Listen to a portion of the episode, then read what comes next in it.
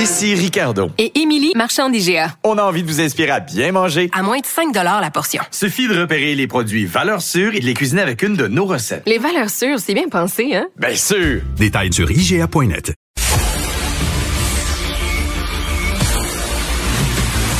Jean-François Lisée. On va juste dire qu'on est d'accord. Thomas Mulcair. Je te donne 100 raison. La rencontre. C'est vraiment une gaffe majeure. Tu viens de changer de position. Ce qui est bon pour Pitou est bon pour Minou. La rencontre. Lisée. Mulcair.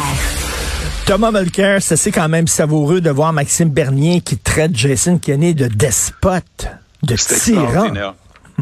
Et en date de ce matin, l'Alberta est en train de prévoir transférer les patients d'autres choses que la COVID, mais aussi de COVID, vers l'Ontario, parce que leur système de santé, Richard, et je te félicite d'avoir tellement bien décrit ce qui est en train de se passer en Alberta, leur système de santé est en train de s'écrouler.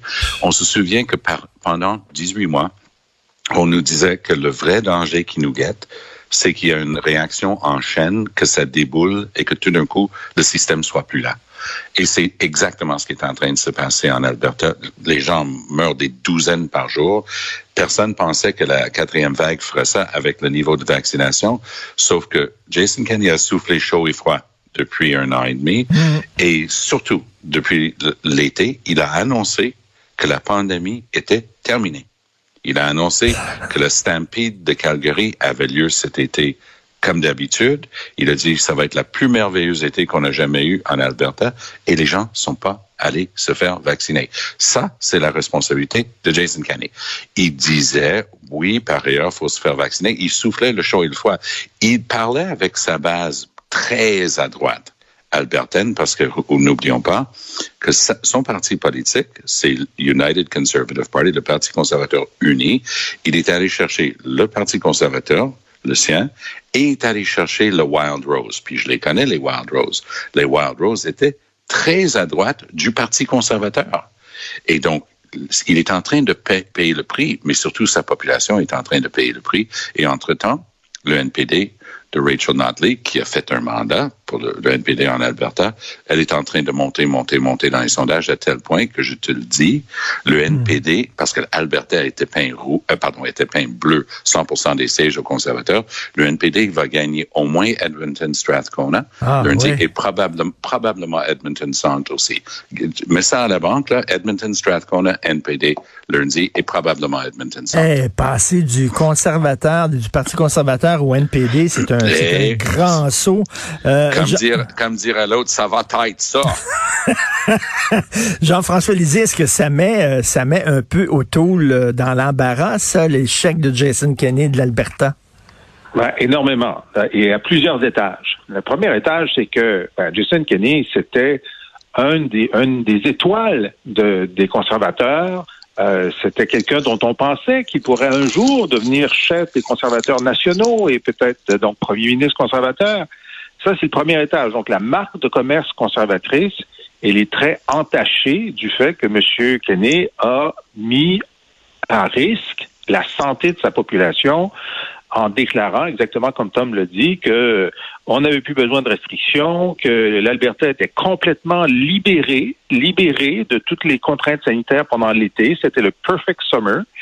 Et là, quand ça a commencé à remonter, il était absent au bataillon pendant quelques semaines, on ne savait plus où il était. Et où il était, il était en train de se demander s'il avait un avenir politique parce que, hmm. effectivement, sa base est à droite de la droite. Et lorsqu'il avait voulu faire des mesures sanitaires un peu plus sévères au cours de l'hiver et du printemps, il y a une partie de son caucus qui s'est rebellée. Alors là, il savait, là, il y avait un choix à faire est-ce que je veux rester chef de mon caucus ou est-ce que je veux sauver des vies? Et c'était ça le choix qu'il y avait. Hmm. Et, il a tardé, tardé, tardé. À un moment donné, il a dit, ben là, c'est parce que ces médecins, la santé publique de l'Alberta s'est mis à, dire publiquement que c'était une catastrophe. Et là, il a décidé de faire la seule chose à faire, c'est-à-dire de sauver des vies. Il aurait aimé mieux attendre une semaine après l'élection fédérale mais là, donc, il est obligé de dire qu'il s'était trompé, il s'est excusé. Et là, l'autre étage, où on vient directement chez O'Toole, c'est que O'Toole avait dit plusieurs fois que Jason Kenney, c'était l'exemple à suivre de bonne euh, gestion de la pandémie. Aïe, Et que. Justin Trudeau, c'était le mauvais exemple.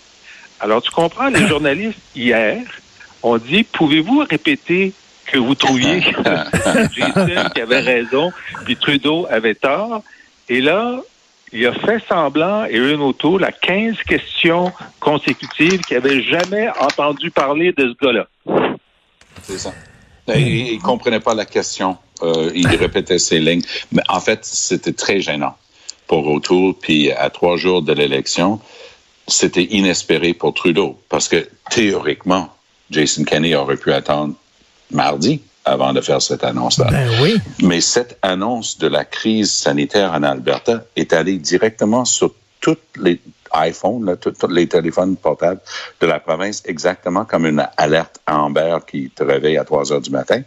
Ça, c'était un, un, un avec alerte, euh, alerte sanitaire, la santé est en danger, il faut suivre dorénavant ces règles-ci. Et on voit aussi l'utilité d'avoir des gens de la santé publique qui sont indépendants. En, en, prenons Colombie-Britannique comme le meilleur exemple. Bonnie Henry, qui est la médecin en, en charge en Colombie-Britannique, quand elle fait ses conférences de presse, Adrian Dix, qui est son ministre de la Santé, il parle très bien français par ailleurs, lui, il est en arrière d'elle. C'est elle qui mène la balle. Même quand John Horgan, le premier ministre, est là, lui est à côté, elle fait le- la conférence de presse principale, c'est elle qui annonce les règles. Et puis, dès qu'elle dit quelque chose dans le micro, c'est une norme, c'est applicable, c'est un règlement, même si c'est publié trois jours après. En Alberta, l'infortuné docteur qui était là avec Jason Kenney, toutes les conférences de presse, c'est lui qui menait le bal, c'est lui qui donnait les directives. C'est comme si, justement, ton premier ministre était Maxime Bernier qui allait réinterpréter la santé pour toi. Bonne chance avec ça. Euh, il me semble que plus ça va dans la campagne, plus euh, les positions du Parti conservateur sont floues. Et je sais pas si vous avez vu le, le- le comité éditorial de la presse rencontrer euh, les, les- les différents chefs et euh, quand ils ont rencontré M. O'Toole, ils ont dit on, on trouvait que c'était pas clair sur certaines questions, sur certains dossiers, sur certains sujets. Et après avoir parlé avec M. O'Toole pendant près d'une heure, euh, maintenant c'est beaucoup plus clair. On sait qu'il est très flou. oui, en effet. En effet. Jean-François, qu'est-ce que t'en penses? oui, mais je veux juste te dire une dernière chose sur l'Alberta et sur Jason Ok. Kenney. Euh, le, le- le maire de Calgary, qui s'appelle Naïd Nenshi, euh, est très, très populaire. Il- évidemment, il est, il est plus proche du, du NPD, mais il, est- il est très populaire et c'est son, son dernier mandat là, qui s'achève. Et là, hier, il a dit, je veux pas être méchant, mais j'ai eu sept premiers ministres différents et ce gouvernement-ci est le plus incompétent que j'ai jamais vu. Ah, Parlant de Jason Kenney. Alors, tu sais, le gars, là, c'est c'est la fin de sa carrière politique. Là, dès l'élection, est-ce qu'il va tenir jusqu'à l'élection? C'est ça la question. Non. Et Alors je donc, pense, que, eh, je pense que la réponse à ta question, Jean-François, c'est qu'il ne tiendra pas. Il va se faire balancer par-dessus bord. Et c'est c'est très intéressant parce que d'habitude, on regarde tellement de choses en politique, on regarde tout sauf la compétence. Es-tu capable de faire le job? Est-ce qu'il avait une première ligne sur son curriculum vitae? Et la réponse, dans le cas de Jason Kenney, c'est non. Il est Mais comme il un était autre qu'on connaît.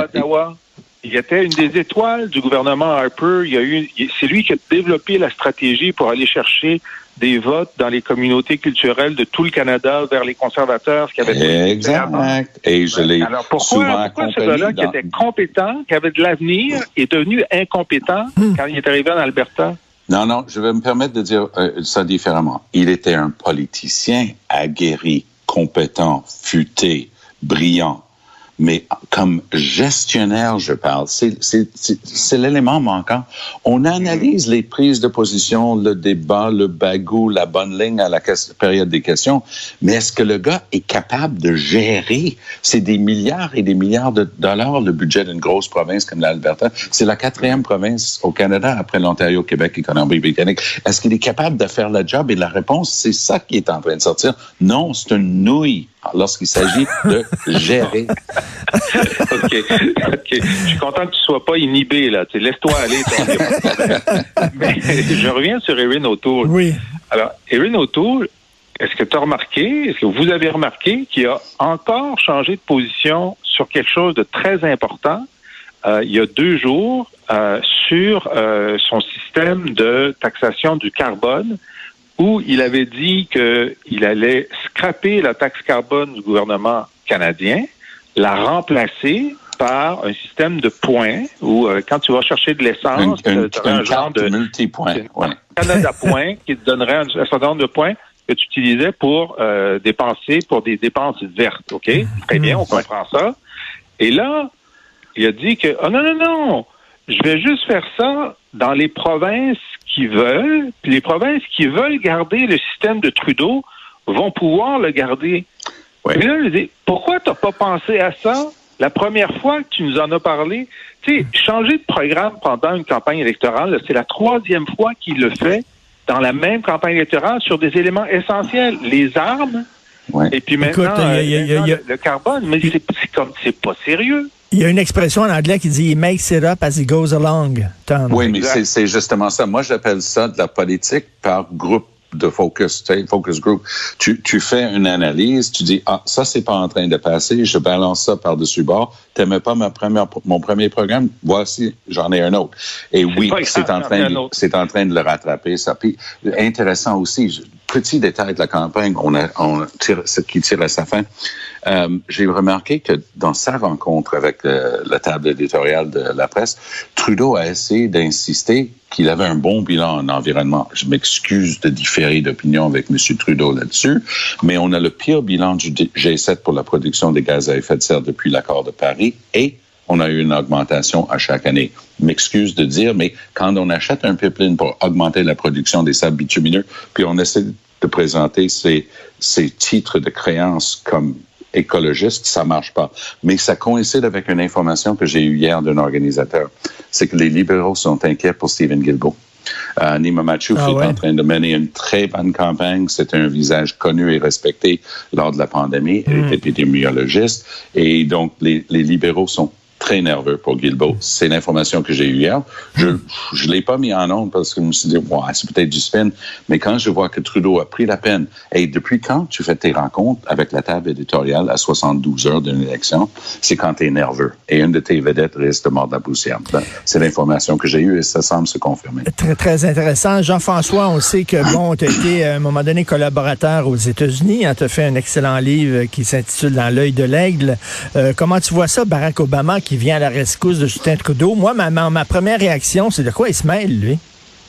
Ben, écoute, moi, comme j'étais très content que, euh, que Charles de Gaulle dise Vive le Québec libre, je vais pas me mettre à critiquer les chefs d'État étrangers qui se mêlent de nos affaires.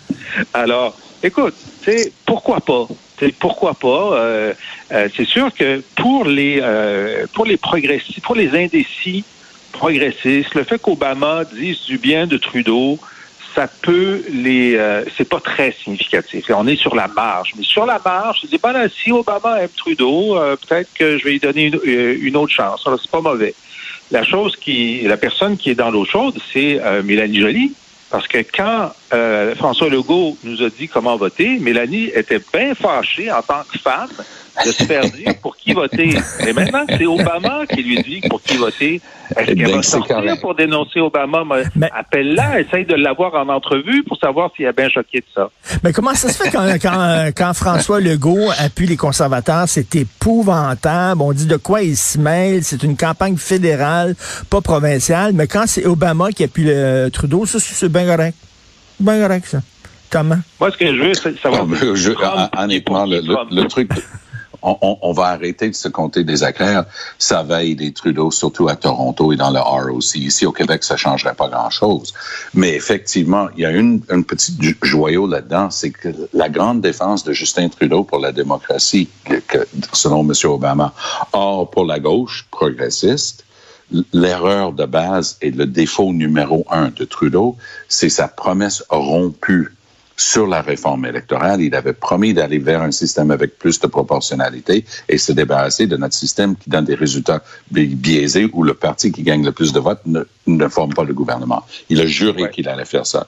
Il reçoit le rapport d'une vaste consultation par un comité et il dit, bah, c'est pas bon pour les libéraux, ça. Moi, je déchire le rapport.